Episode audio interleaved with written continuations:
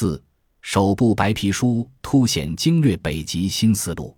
二零一八年一月，国务院新闻办公室发表白皮书《中国的北极政策》，作为中国官方公开发布的首份北极政策文件。白皮书不仅为国内相关部门及机构进一步开展北极活动提供了政策指引，也向世界各国，特别是北极国家表明了中方立场和政策主张，有望为北极治理乃至全球治理贡献中国方案。